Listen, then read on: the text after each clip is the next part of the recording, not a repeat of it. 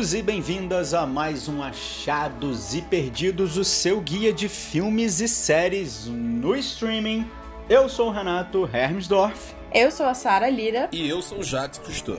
E aí, gente? Muita coisa acontecendo aí essa semana. Vocês querem falar sobre o que? Assim, temos a ressaca do M, temos também aí, enquanto a gente está gravando aqui, na quarta-feira saiu o título e a antecipação de Animais Fantásticos, um novo filme aí que vai se chamar Os Segredos de Dumbledore. Tava para julho e agora vai estrear no dia 15 de abril de 2022.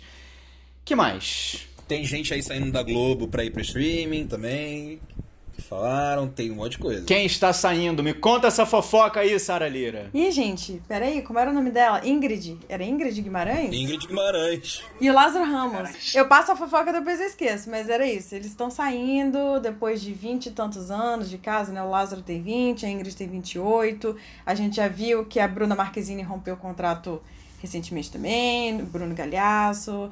E a gente estava comentando aqui nos bastidores que existe uma série de razões para isso acontecer, né? Inclusive políticas. Mas é interessante, é um movimento interessante, né? E a gente achou que valia a pena trazer porque agora a gente vê um movimento, agora que os streamings estão competindo um com os outros, né? Porque a gente viu por quase uma década uma dominância aí da Netflix. Agora a gente tem vários serviços e a gente está vendo que está afetando até o mercado local brasileiro, onde a Globo também era muito imponente, né?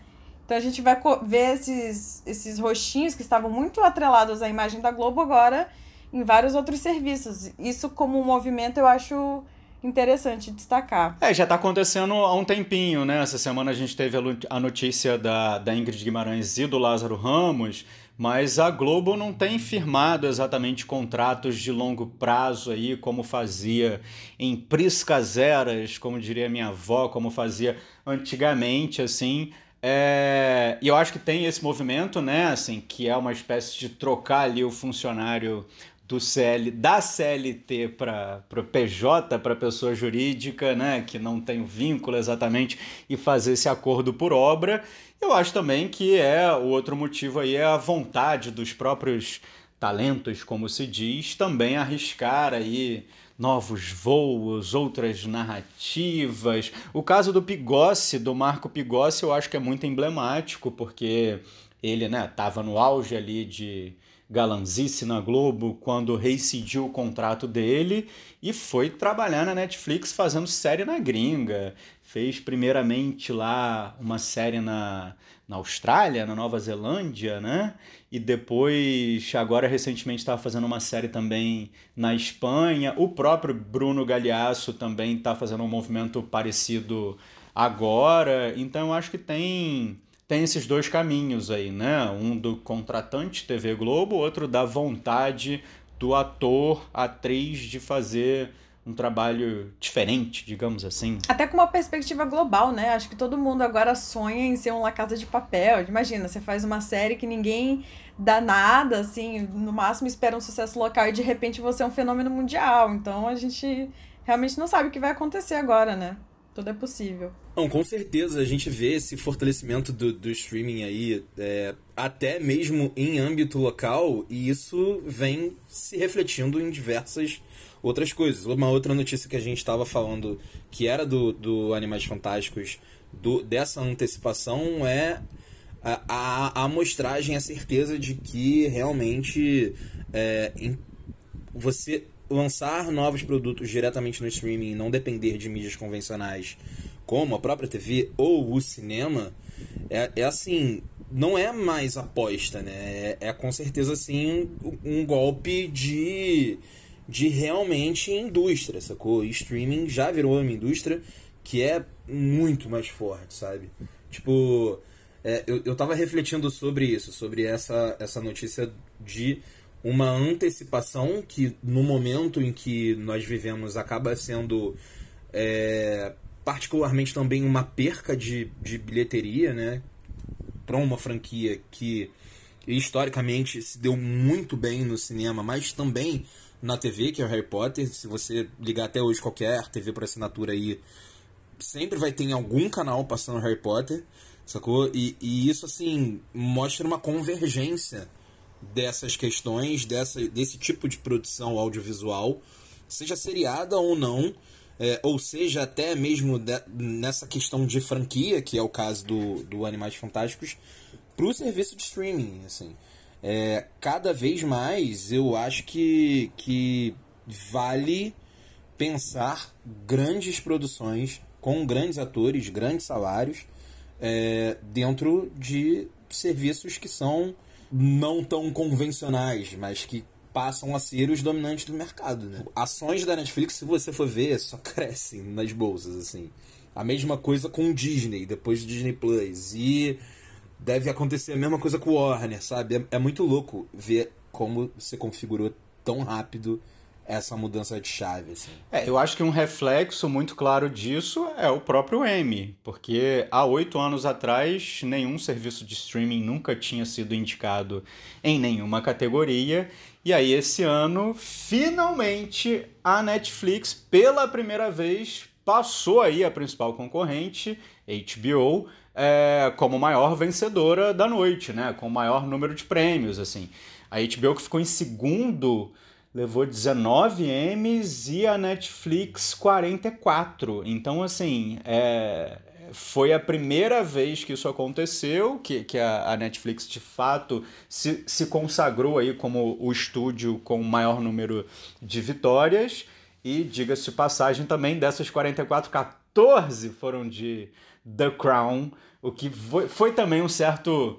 É, o que também tem um certo componente inusitado aí, porque é a quarta temporada de The Crown, e The Crown nunca tinha ganhado até então como melhor série de drama, assim.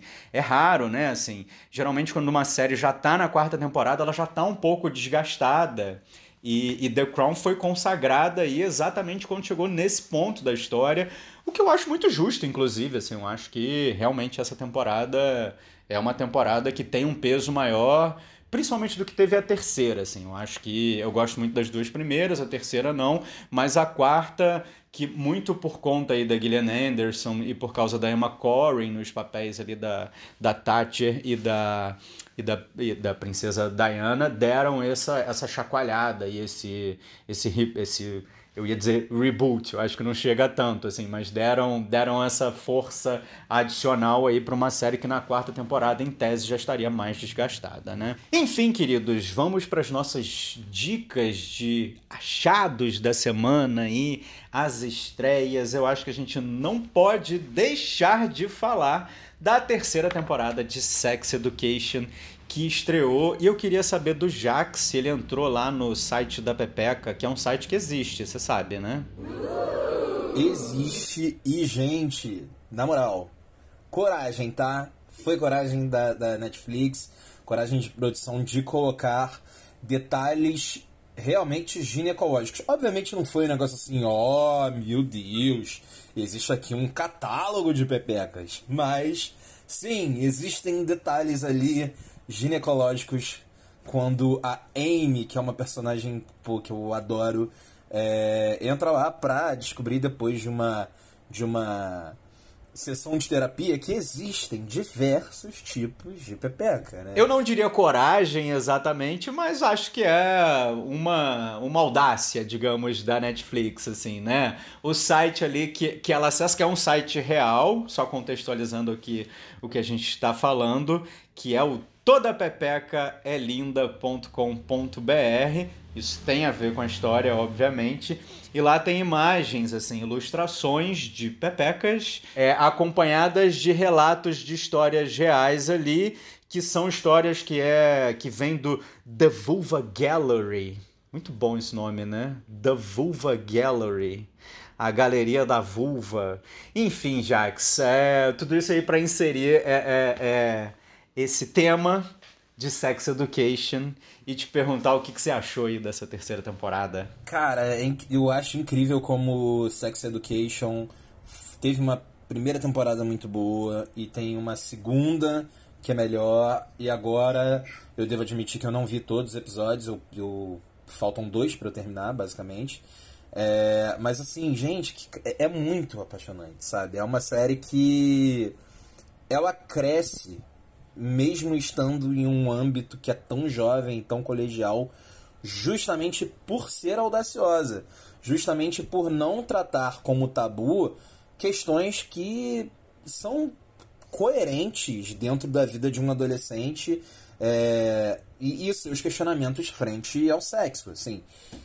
Uma coisa que é muito legal que eu, que eu acho de Sex Education é que todo episódio começa claramente fazendo ali é, é alguma situação muito sexual, sabe? Isso é, é, é, muito legal, é essa questão da audácia, da audácia, mas, assim, existe uma questão também de evolução do próprio discurso, da própria narrativa. Uma coisa que acontece em Sex Education na primeira temporada é que a gente tem ali o, a, a criação, né, o estabelecimento dessa relação entre o Otis, que é vivido pelo Asa Butterfield, e a Maeve, né, que é, que é a outra protagonista, Emma McKee. É, e a gente pensa que eles, como protagonistas, seriam de fato o, o grande foco durante todas as temporadas. Mas não, a, a série se abre a discutir e a desenvolver outros personagens nas outras temporadas. Na segunda, ela tem uma abertura ali maior desse núcleo, e na terceira, a gente vê é, a complexidade de vários outros personagens abrindo mão até mesmo desses protagonistas. Aqui a gente vê os protagonistas é, pelo menos a, a, essa impressão que eu tenho, assim, como alguém que gosta muito de série, que gosta de analisar as coisas, que existe ali a perda desse protagonista pra, desse protagonismo para eles servirem como escada para os temas, sacou? Esses temas que são trazidos pelos personagens que estão ali orbitando ao redor desse, desses protagonistas, mas tirando também um pouco desse peso, assim, a, a história da terceira temporada, ela não é tanto sobre o, o Otis e, e a Maeve. E isso é maravilhoso, porque a gente termina a segunda temporada vendo ali que existe uma tensão e que vai existir um desenvolvimento daquela relação. E você chega na terceira esperando isso. E quando você chega lá, não.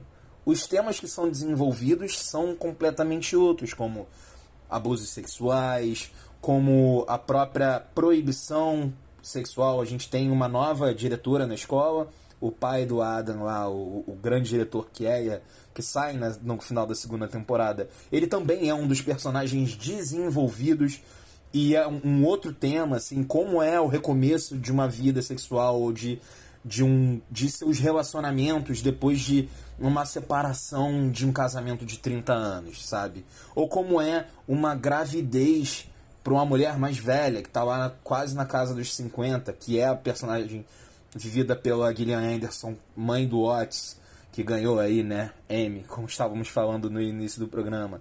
É, a gente tem a inclusão de uma personagem não binária, sabe? E, e a gente é colocado ali no, na narrativa é o, o, estabelecimento de uma relação entre essa personagem que é, biologicamente é uma mulher, mas ela é uma ela é não binária. Ela, ela em teoria ela nasceu mulher, mas ela não é uma mulher. Ela não é nem homem. Ela não é nada. Ela, ela não tem ali de fato aquela definição e é, é muito legal como você vê o, o amor e a paixão se estabelecendo entre essa personagem que é uma, uma não binária e um, um garoto que é um dos populares da escola e hiper heterossexual, assim, sabe?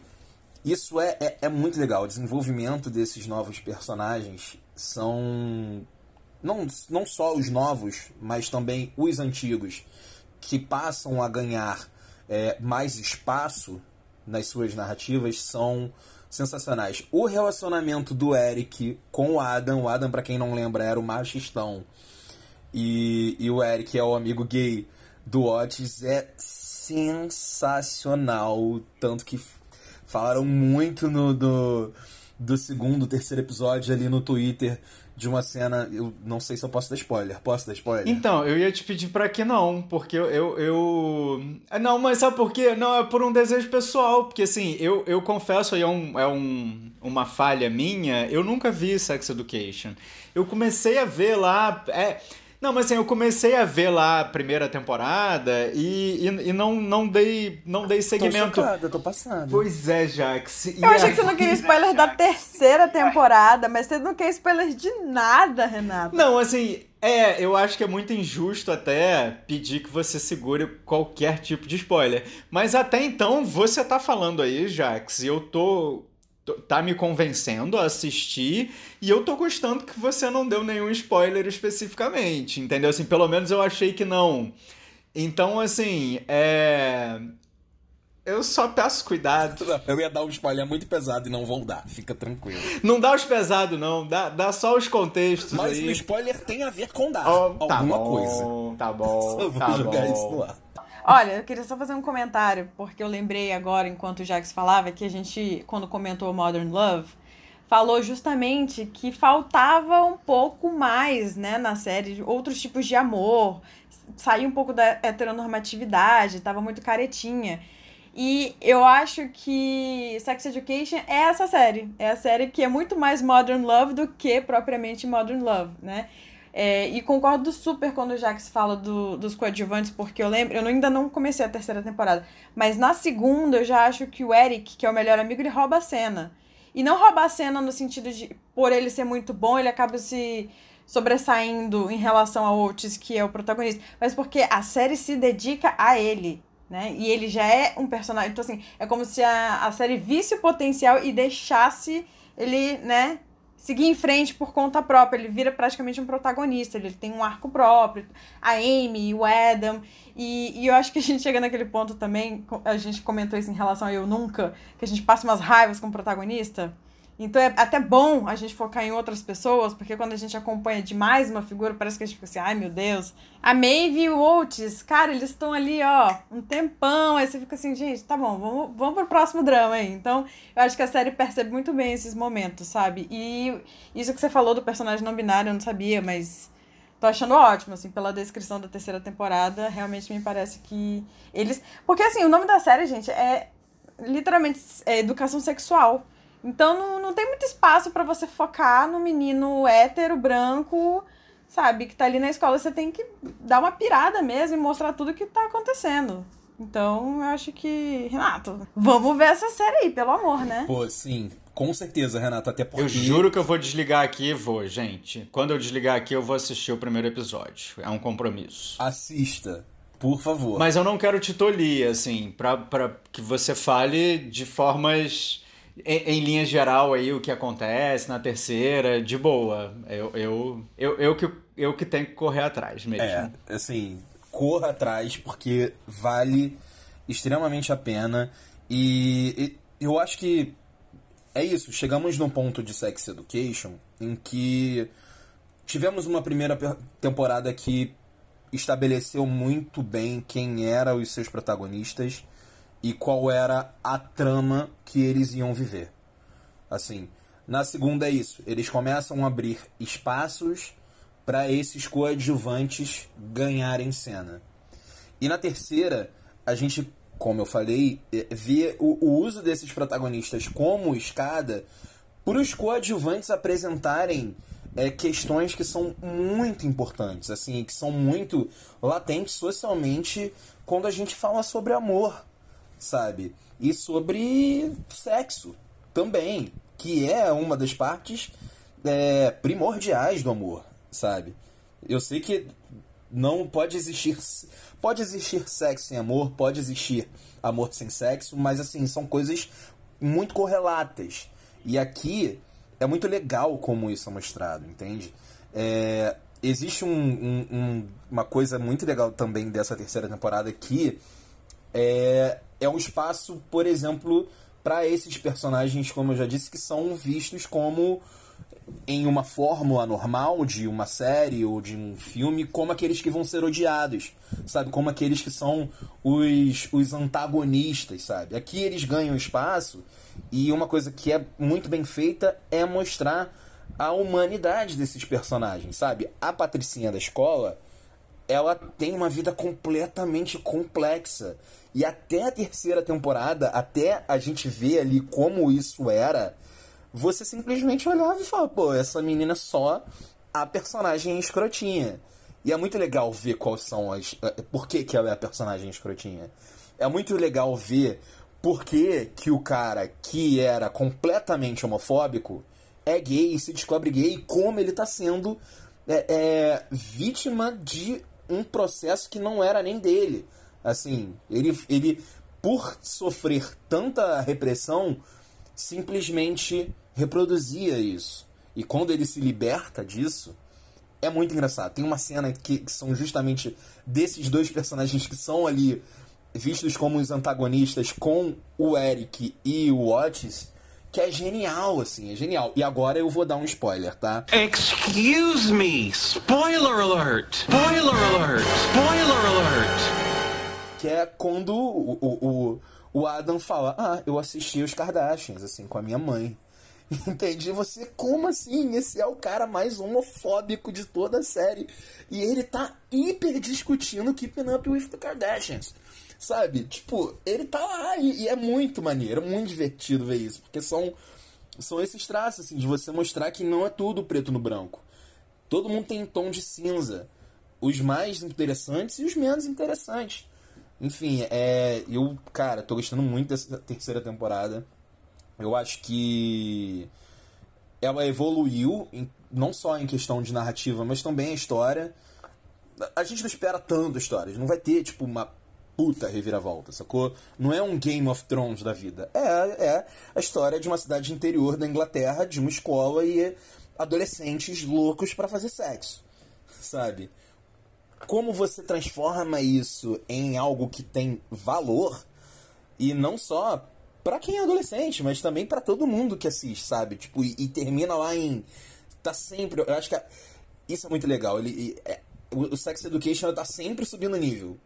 Sabe? E eu, eu para mim ainda faltam dois, dois episódios para terminar a temporada, mas eu sei que só pelo andamento até os seis primeiros, ela vai terminar muito bem, sabe? Porque é, é, é isso, é uma miríade de temas e, e, e, assuntos, sabe? Cara, eles, eles discutem um amor com um deficiente físico, sabe? Isso é muito legal.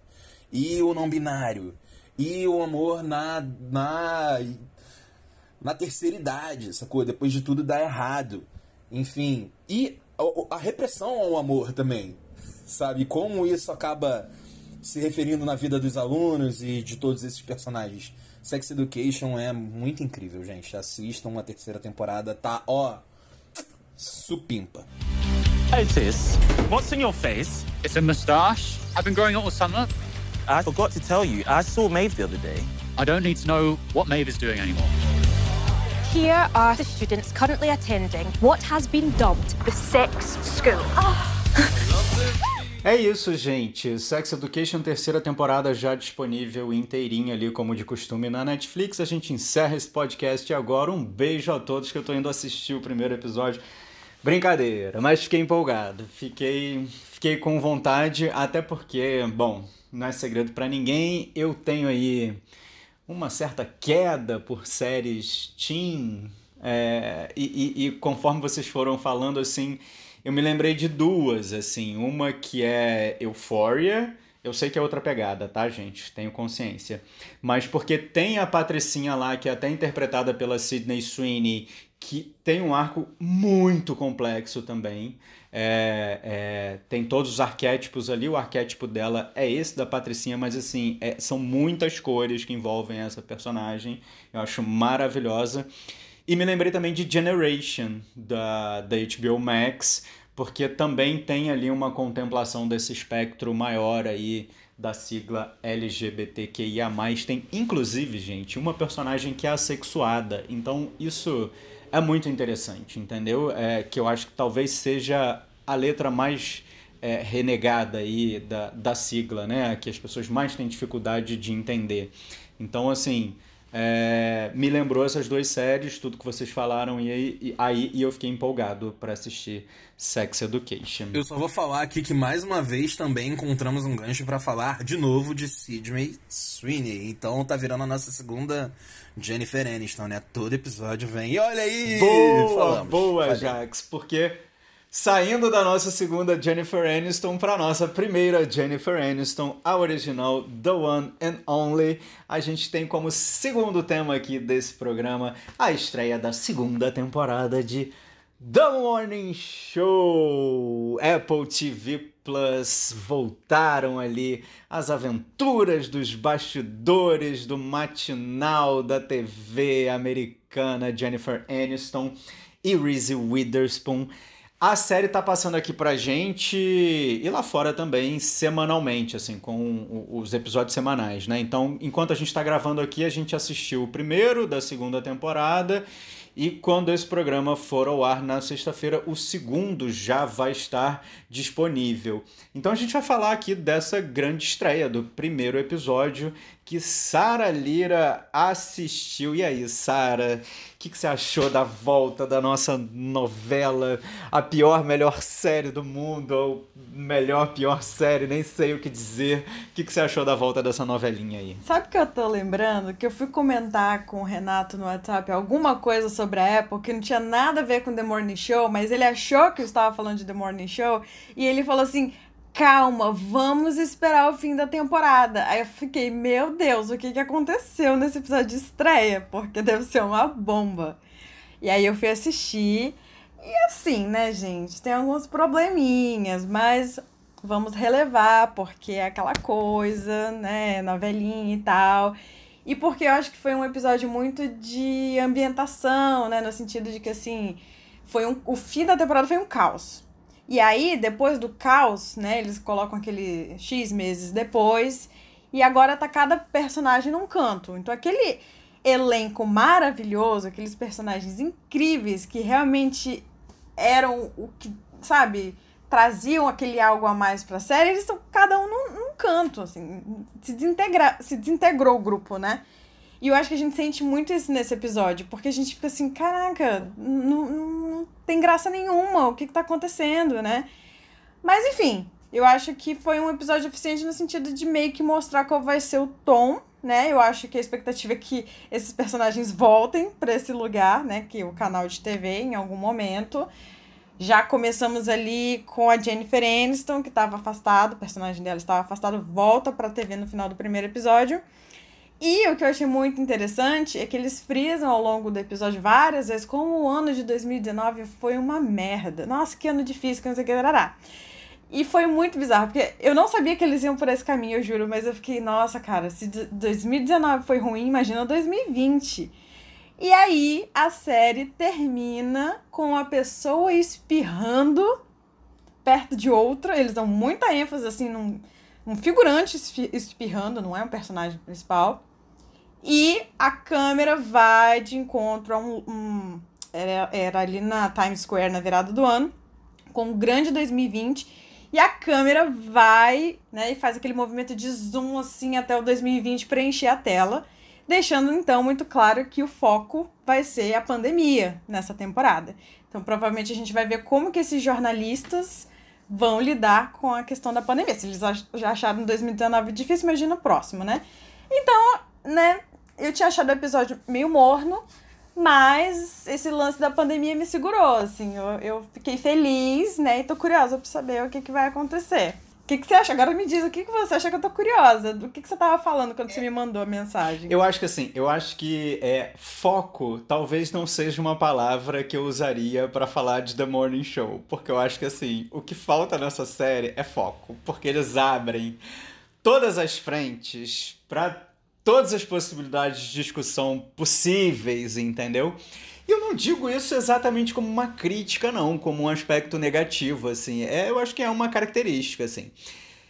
Voltando um pouquinho no tempo, assim, a, a, a primeira temporada é baseada num livro, né, que é, é, se chama Top of the Morning, que é um livro de não ficção que conta ali os bastidores de um canal de TV, principalmente o Today Show lá, do, que é muito conhecido dos americanos, né?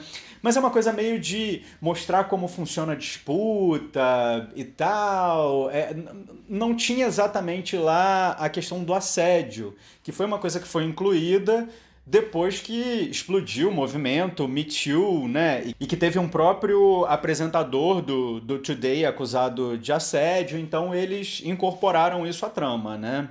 E aí agora na segunda temporada eles estão incorporando aí a Covid, claramente como, como o primeiro episódio já mostra, né? E mas eu tava lendo assim que vai ter um monte de discussão aí de subtrama de racismo, etarismo, política de cancelamento, sabe? Então, assim, falta foco e muita coisa vai acontecer ainda. Eu também não tive acesso porque só vi esse primeiro episódio, né? Assim, eu tive um insight. Eu acho que posso dizer que foi um insight assistindo esse primeiro episódio, porque eu acho assim, é... eu falei brincando ali, mas eu acho que assim aquela série ruim que é boa. É, e eu fico muito viciado, fiquei muito viciado na primeira temporada de The Morning Show. Eu achava assim, nada disso faz sentido, isso é tão ruim, cadê o próximo episódio? Eu quero assistir mais um, sabe? Essa era um pouco da minha sensação assistindo a primeira temporada. E aí, assistindo essa segunda, eu tive a mesma sensação, assim, com o primeiro episódio, que foi ficar empolgadíssimo vendo todas essas tramas acontecerem. E eu acho que, assim, o insight tem a ver com a conclusão, para mim, de que The Morning Show é uma série antiquada. Enquanto depois da Peak TV ali, todas as séries começaram a explorar aspectos muito é, é, de nuances do cotidiano, mais, mais minimalista, talvez. O The Morning Show é superlativo, é exagerado, é, é eu acho que eles dão um, um, passo atrás nesse sentido, assim, que é nada daquilo é crível. Você não acredita, você minimamente tendo uma noção de como funcionam ali os bastidores de uma televisão, que é super profissional e tal. É, é, é, a bomba é desarmada no último segundo, sabe? Esse tipo de, de estrutura, assim. Então eu acho que o diferencial de The Morning Show é um pouco fazer esse papel, assim, de, de contar histórias que por mais que tenham aí é, que sejam amparadas nos temas do nosso cotidiano, a maneira de contar é sempre muito extraordinária, é superlativo, que foge da vida comum, sabe? A gente começou a ver muito vida comum no PIC TV, né? A gente começou a muito ter essa relação, essa, essa identificação com a vida das pessoas. Eu acho que The Morning Show é isso, assim, é o superlativo. É, Para dar um exemplo aí, é, contextualizando né, o que a gente acompanha ali no, no, no, no, início do, do episódio, é que a personagem da Jennifer Aniston, a Alex, ela não está mais trabalhando lá e ela está escrevendo a própria autobiografia. Ela está afastada é, escrevendo esse livro. E, e aí, de repente, surge uma vaga no, no noticiário noturno da emissora e a Bradley tem interesse em ocupar essa vaga. E, e não é a movimentação que está sendo feita nos bastidores ali, porque desde que ela começou, desde que a Alex saiu do comando do jornal junto com ela, o jornal começou a perder audiência, então a direção ali do canal está querendo trazer ela de volta para botar as duas de volta na bancada. Então, assim, esse é o pontapé inicial. E assim, a história que eu estava exemplificando é que a Bradley, nesse momento, ela tá apresentando ali aquele show da virada na Times Square. E aí ela descobre que ela não vai ser apresentadora noturna, que estão passando a perna dela, tipo, na contagem regressiva, sabe? No último segundo, assim, tipo. É muito bizarro, isso jamais aconteceria dessa maneira. Mas eu acho que é essa grandiosidade ali da bomba sendo desarmada no último segundo que dá esse tom diferente de The Morning Show hoje em dia, numa série desse tamanho em 2021, assim. E eu acho que a outra perna desse diferencial é, de fato, o elenco. Eu acho que se não fosse esse elenco, e principalmente Jennifer Aniston e Reese Witherspoon, eu acho que não funcionaria como a série estranhamente funciona. Eu entendo isso que você está falando, e assim, não, não me incomoda tanto, porque mas de fato, ouvindo você falar, eu tava rindo, assim, porque é muito absurdo, realmente. Tudo acontece um pouquinho antes deles entrarem no ar. É muito conveniente, né? Então a gente vê eles lidando com aquilo e ao mesmo tempo disfarçando, por, sabe, por detrás da bancada e fazendo um ótimo trabalho à frente do jornal. Enfim, é aquela, aquele clichê, né? A própria maneira como a, a Alex anuncia a Bradley naquele jantar, né? Gente, aquela mulher teria sido demitida na hora, na primeira temporada, isso, tá? Que eu tô falando. Exato. É outro exemplo, é outro exemplo que eu quis dizer desse da bomba. É. E, não, e, e voltando agora para essa temporada, é, para quem viu a primeira, elas fazem um show no final da primeira temporada. Elas começam a falar mal da emissora no ao vivo. O produtor meio que tranca ali a porta de acesso para os donos, lá, os chefões, não entrarem no estúdio. Então ele permite que aquele show continue no ar. E aí, ok, ela é demitida, mas você pensa assim, uma mulher dessa tá acabada. E no final do primeiro episódio, que é esse que a gente tá comentando, ele implora para ela voltar. Fala, por favor, volte pra emissora. Em que mundo uma mulher voltaria daquele jeito, sabe? De, o cara de fala até, tô, tô aqui de joelhos implorando para você voltar. Mas o que eu ia comentar é que, assim, o que eu gosto na primeira temporada é que eles tratam a questão do assédio não só como aquela típica lacração de ai, assédio é ruim, temos que responsabilizar as pessoas e todo aquele discurso bonito. Mas eles falam como é lucrativo ser anti anti-abuso, anti-machismo, anti-racismo. Como isso está, está se tornando lucrativo. E como as empresas já estão pensando nisso como uma forma de monetizar mesmo, de ganhar dinheiro em cima disso. Então ele, eles fazem, assim, bem implicitamente, toda uma crítica ao movimento Me Too que eu acho muito válida. Porque a gente está num momento em que, assim, claro que o, o movimento Me Too tem uma grande importância por muitos motivos. Mas quando a gente para para analisar alguns problemas do movimento, a gente vê que ele também se contradiz e que ele se vende em, algum, em alguns pontos. Só que a gente está vivendo um momento em que se a gente fala essas coisas, a gente parece antiprogressista, a gente é cancelado, né? Então a gente não consegue mais complexificar essas discussões.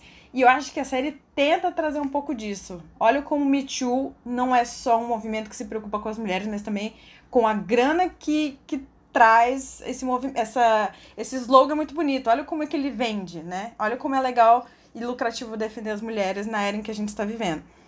Mas é isso, eles não vão muito além, né? Eu acho, Renato. Eu acho que eles eles chegam a tocar nesses temas. Tem uma cena muito boa do do Steve Carell falando disso, né? Como, como é uma grande hipocrisia, porque ele foi o bode expiatório, mas na verdade era toda uma cultura, né? De décadas. Enfim, não que ele estivesse com a razão de fazer o que ele fez, mas assim, realmente existem muitas questões ali e eu acho legal a série tentar falar sobre isso. Mas, não sei, né? Vamos ver o que, que vem pela frente.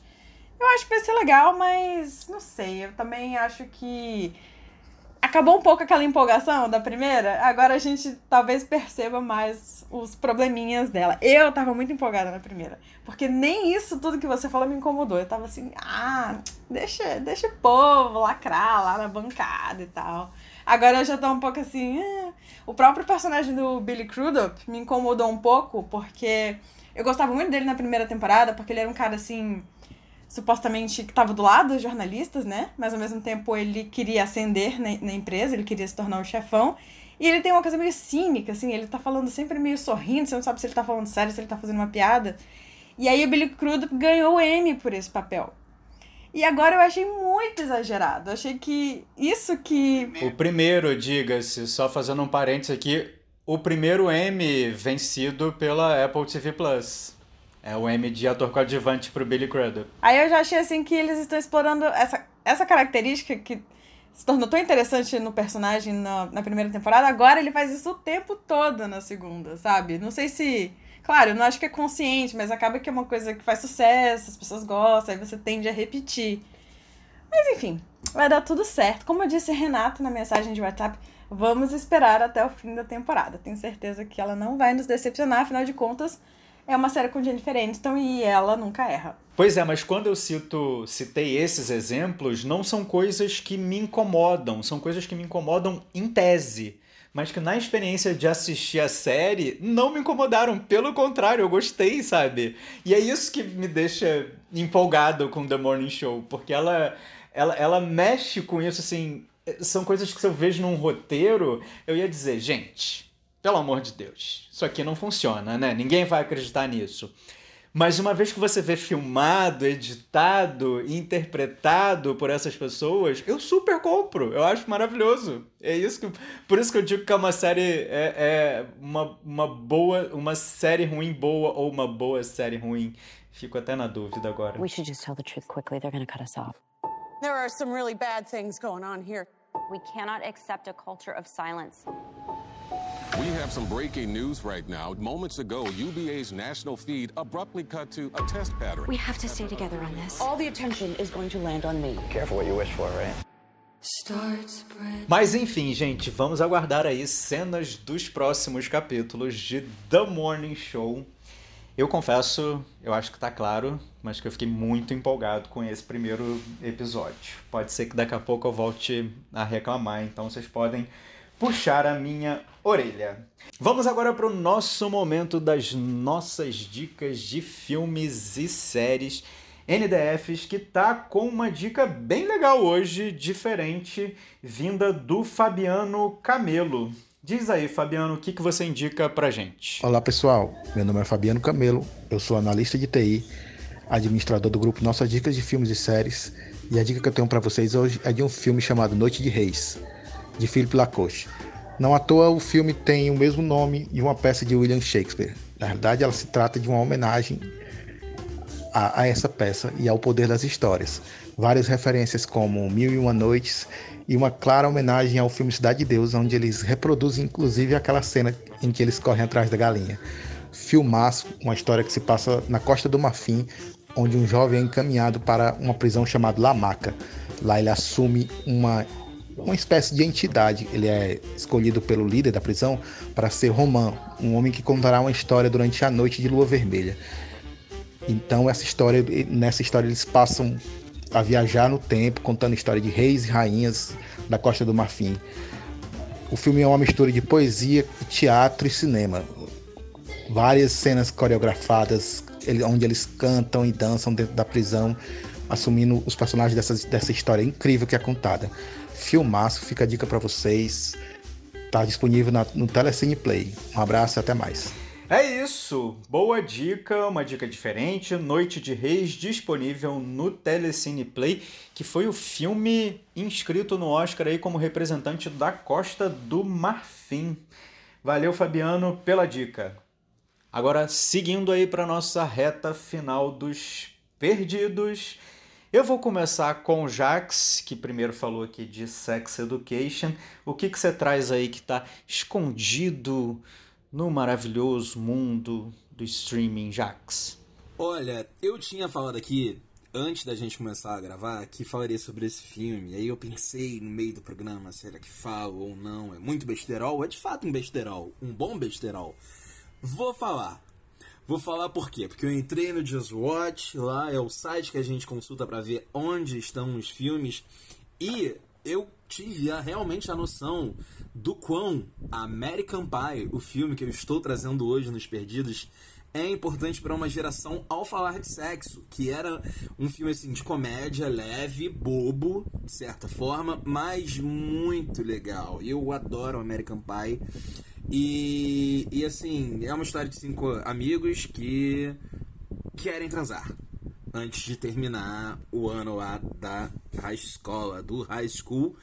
E, e é isso, assim, é, é, é, é muito legal essas histórias que são despretensiosas, sabe? E isso, é, é, eu acho que essa é uma das principais características, se não a maior característica de American Pie é não se levar a sério, sacou? E por isso ser divertido, ao mesmo tempo em que aborda temas que, na época, lembrando que American Pie é um filme da década de 90, tá, gente? É, a forma como ele trata o sexo, se hoje pode parecer boba, naquela época ainda era muito tabu. Então, assim, é, eu acho que é exatamente por isso que é, se reflete o número de streamings em que esse filme está e a importância dele para toda uma geração. Vamos lá, se você tem alguma assinatura de streaming, você com certeza consegue ver American Pie, porque ele está disponível apenas apenas, tá? Na Netflix, no Prime, né? Amazon Prime Video, na Star Plus, na Telecine Plays, na Stars com Z no final, no Now, no Lock e na Apple TV Plus. Então, assim, se você quiser ver American Pie, eu acho que meio que assim, não tem como perder, né? Essa é a minha dica de hoje. Não tem desculpa, né? O Jax queria trazer aí um filmezinho picante, de sacanagem. Eu falei com ele, ah, Jax, indica Porks. Que é o que mostra aí a diferença de idade entre mim e o Jax. Eu sou um pouco mais velho. Eu via Porks na, escondido na Globo, na madrugada da Globo, assim. Era muito criança, ficava meio doido com aquilo. Enfim, gente. E você, Sara, o que, que você trouxe pra gente aí? Eu trouxe uma série que eu vi na. Acho que foi ano passado, que se chama Pretend It's a City ou Faz de Conta que Nova York é uma cidade. Que é um projeto, gente, muito improvável. Assim, eu comecei a ver não dando nada, exceto pelo fato de que é dirigido pelo Martin Scorsese. Então não dá pra você dizer que não, não vai dar em nada. Sempre dá em alguma coisa, né?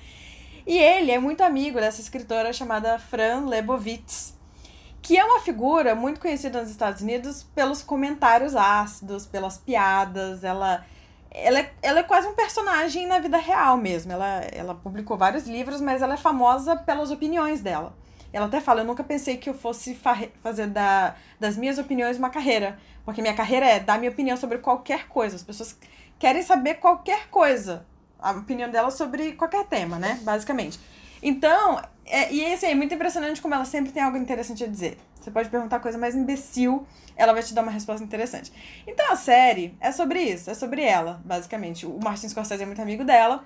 Há anos já que eles trabalham juntos, ela faz umas pontas no filme, nos filmes dele. E ele falou, cara, essa, essa figura é muito interessante, vou fazer um documentário sobre ela. Então tem as entrevistas com ela e ela vai falando de temas, né? Ele faz recortes temáticos. A primeira é sobre Nova York. Na verdade, assim, um adendo.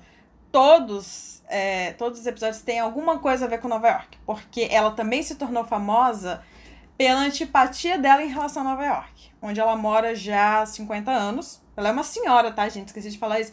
Ela é uma senhora, assim, de 70 anos. Ela usa uns ternos, assim, claramente muito grandes para ela. Ela tem toda uma. Sabe aquela pessoa que usa. Tipo Steve Jobs, que parecia que tava sempre com a mesma roupa? Ela é um pouco disso, assim. Ela, então ela se torna uma, uma figura meio mítica pela aparência, pelas, por tudo, assim. É, é, muito, é muito bizarro, vocês têm que ver pra, pra entender. Mas enfim, ela tem essas opiniões sobre Nova tipo, York. Tipo Justin Bieber no VMAs. Ai, não vi, não perdi essa referência. Ela se veste tipo Justin Bieber, como foi no, no último VMAs. Ah, é? São uns, uns paletó grande, assim, umas coisas oversized, sabe? É ah, loucura. então, ela, ela agora está na moda, mas na década de 70 ela já se vestia assim, ela já era oversized, sabe? Há 50 anos. E sempre o mesmo corte de cabelo também. Sempre mesmo, uma coisa meio descabelada, assim, curtinha acima do ombro. Enfim. É, então, cada episódio ela fala sobre uma coisa. Ele é muito bom na direção, aparece o Martin Scorsese interagindo com ela e ele morre de rir das coisas que ela fala, assim, ele parecia estar se divertindo muito com o projeto. E assim, o, o foco do projeto para mim, assim, o atraente, né, a parte realmente interessante, são as piadas que são muito engraçadas, parece um show de comédia, assim, parece um stand-up. É, ela diz coisas realmente válidas, você não vai concordar com tudo que ela diz, ela pode ser um pouco irritante às vezes, porque ela fala demais, mas é uma figura inusitada. Eu acho que. O Renato tá com uma cara, eu tô achando que ele não gosta da Fran Lebowitz. Mas eu achei ela fascinante, gente. Eu não conhecia, mas eu achei fascinante. É, eu, eu, não quero problematizar exatamente porque o Jax tem um compromisso daqui a pouco, a gente precisa liberar o Jax, né? Mas assim, eu vi o iníciozinho e eu acho muito aquela Nova York meio besta, no sentido de ser muito elitista, sabe? Tava me incomodando um pouquinho. Prometo que vai melhorar. Não, mas de fato, é, é uma coisa muito privilegiada, né? Porque, inclusive, tem uma, um episódio que ela fala sobre morar em Nova York. Como é que se mora Apenas em Nova York? Apenas que se matem. E ela diz assim: ninguém, nobody can afford, ela fala, New York, né? Então ninguém tem dinheiro para morar em Nova York. Ninguém. Mas a gente vive. Então, né, é um pouco elitista ela dizer isso, porque Nova York é, tipo, provavelmente uma das cidades mais caras do mundo. Provavelmente não, é uma das cidades mais caras do mundo. Mas eu entendo o que ela quis dizer. Acho que no sentido de que, assim, Nova York também é uma cidade em que, se você quer muito estar lá, ela vai te acolher de alguma forma. do modo caótico que a cidade tem, mas ao mesmo tempo muito interessante, com muita riqueza cultural, enfim. Eu acho que era mais, mais ou menos por esse caminho que ela estava tentando ir. Mas assim, também não é uma pessoa super rica, eu acho. Ela, ela é uma pessoa assim que tem fama e tal, mas, sabe, é escritora. Ela não é. Não faz milhões, assim. Não é o Martin Scorsese. Mas enfim, o documentário, que é uma série, né? Uma série documental de sete episódios, se não me engano. Tá na Netflix, é uma produção da Netflix. E vale super a pena, apesar do que o Renato tá dizendo. Então, Renato, homework, tá? Tarefinha de casa. Sex Education e faz de conta que Nova York é uma cidade, por favor, não me decepcione. Eu confesso que eu vou começar por Sex Education. Isso, eu, esse compromisso está firmado. Eu vou sair daqui e assistir, tá bom? Bom, o que eu trago de perdido aqui, já que falamos de, né, esse podcast é um pouco Jennifer Aniston, um pouco Sidney Sweeney, é... eu vou voltar aí para Jennifer Aniston, já que a gente falou de The Morning Show, e que essa semana, inclusive, é... completou-se aí 27 anos desde que o primeiro episódio de Friends foi ao ar. Foi ao ar exatamente no dia que a gente está gravando, agora, 22 de setembro. Vou dar uma dica aqui de um filme da Jennifer Aniston chamado Cake Uma Razão para Viver. Não sei se vocês conhecem, apesar desse subtítulo bobinho, o título original em inglês é só Cake, né? É um filme de 2014 que foi aí uma tentativa da Jennifer Aniston de ser indicada ao Oscar e foi um ano que ela realmente bateu na trave, assim. É um papel bem diferente do que ela está acostumada a fazer ali, principalmente é, dos papéis de comédia, um papel que ela está completamente desprovida de vaidade. É, ela faz uma personagem que sofre dor crônica, é, ela sofre com, com dor crônica, assim, tem um passado meio traumático, digamos assim ela procura um grupo de ajuda por conta dessas dores que ela sente. E aí ela começa a ficar obcecada com uma história de uma menina que frequentava esse grupo de ajuda e, e é uma menina que se matou, é interpretada pela Anna Kendrick. E ela, ela, conforme fica obcecada pela história aí dessa personagem da Anna Kendrick, ela acaba se envolvendo com, com o marido, né? O ex-marido, viúvo da Anna Kendrick. E é um filme, assim, de fato que você vê ali que tem uma uma tentativa da Jennifer Aniston de fazer uma coisa, um papel diferente do que o público está acostumado a ver ela, né? Eu me lembro, inclusive, que assim, esse filme, é, a primeira vez que eu cobri o Festival de Toronto, esse filme estava lá e a imprensa toda, assim, o buzz da imprensa toda era a respeito dessa vontade da Jennifer Aniston de ser indicada ao Oscar.